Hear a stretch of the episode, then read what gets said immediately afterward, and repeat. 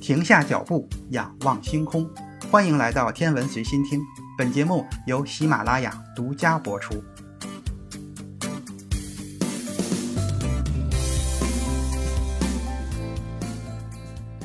各位听友，大家好。在节目开始之前，先通知一件事情：在天津的朋友可以注意一下哈。目前主播已经入驻了天津一家第三方的线下活动平台，每个月可以不定期的举办观测或者天文知识分享类的活动。在刚过去的这个周末，我们就进行了第一场的观测活动。观测的对象呢是月球、土星和木星。进行讲解的天象是土星合月和木星合月。如果有想加入我们活动的天津本地的听友，可以在后台给我留言，看到之后呢，我会和你联系，告诉你如何加入我们的活动群。其他地区的听友也先别着急，各地的活动平台我们也在逐步的搭建之中。好了，通知就说到这里，今天的节目正式开始。这一期的节目主要内容是利用来自洞察号探测器的星阵数据，人类首次揭示了火星壳层、幔层和核心的。完整结构，行星的很多秘密都被埋藏在它们的内部。通过探测行星的内部结构，就能够探索一颗行星的起源，描绘它在亿万年漫长岁月中的演化过程。在地球上，人类是通过地震波探测地球内部结构的；而在火星上，洞察号则让我们有机会了解火星的内部组成。就在前不久。洞察号对火星内部结构的测定结果的三篇论文发表在了科学杂志上。其实，即使在地球上，人类也是没有办法直接触碰到地球内部的深处。人类目前最深的钻井是苏联在1989年挖掘的科拉超深井，深度达到了一万两千两百八十九米。然而，这个深度和地球六千三百七十一千米的半径相比，实在是相差太远了。不过，这种困难并没有能够抵挡住科学家探测地球内部的脚步。他们找到了了解地球内部的手段，也就是地震波。当地震波穿过行星内部的时候，它在内部的折射、反射都能够揭示地球内部结构的特征。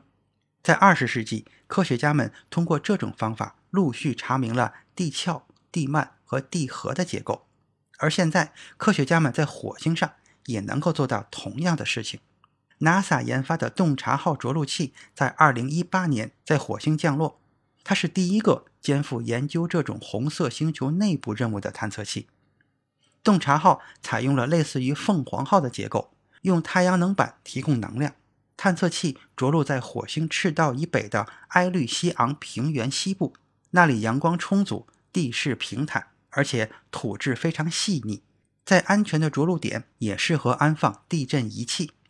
为了满足探测需要的精度，地震仪并没有集成在航天器上，而是在探测器着陆之后，由探测器的机械臂把地震仪放在了火星表面，用于监测火星的星震。为科学家收集来自火星内部的信号。地球上大部分的地震都来自于板块运动时产生的断层，但是火星并没有板块构造，它的壳层就像一整块巨大的板块。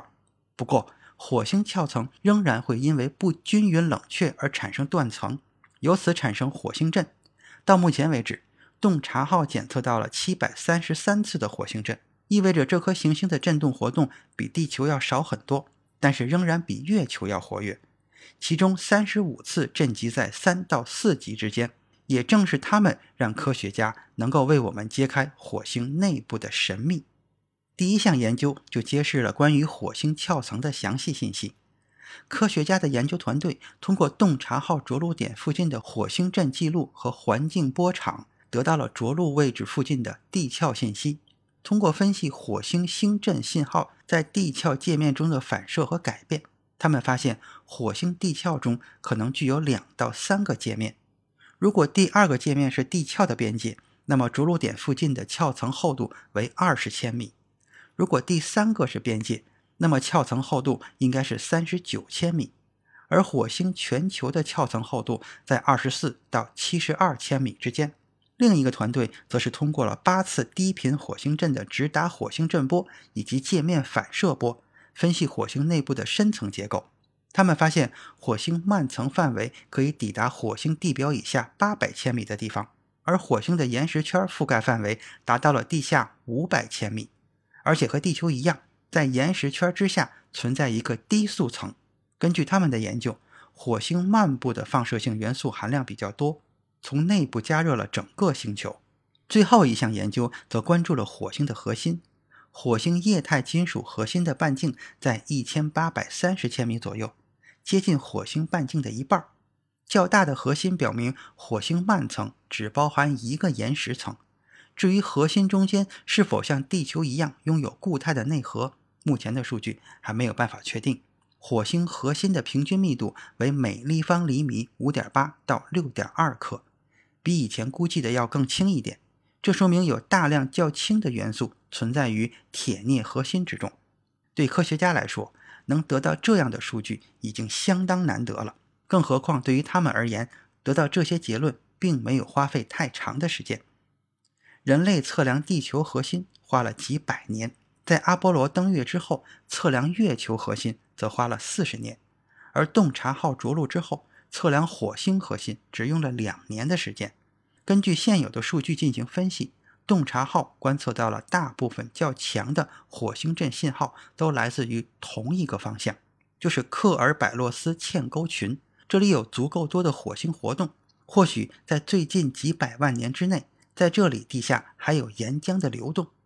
轨道探测器也在这片区域发现了巨石滚落山坡的痕迹。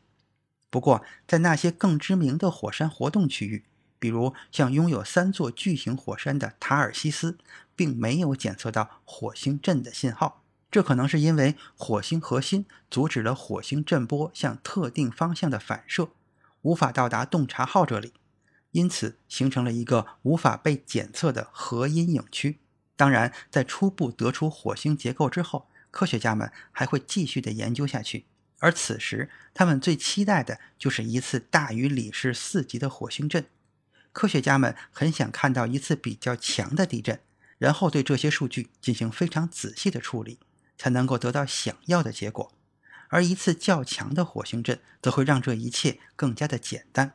目前，洞察号的太阳面板上已经布满了灰尘，能量提供的水平正在慢慢的下降。就在上个月。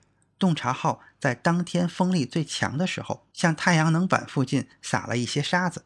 这些飞溅出来的沙子在太阳能板上滚动，带走了更多的灰尘，相当于用沙子给太阳能板进行了一次扫除，以此来增加着陆器的能量供应。在未来的几个月，火星在轨道上朝着远日点移动，洞察号不得不进入休眠的状态。在这期间，地面的科学家是没有办法获得洞察号的数据的。但是，洞察号放置在火星表面的地震仪仍然会监听火星的内部，希望在洞察号归来的时候，能够为我们带来更多的关于火星内部的消息。今天的天文随心听就是这些，咱们下次再见。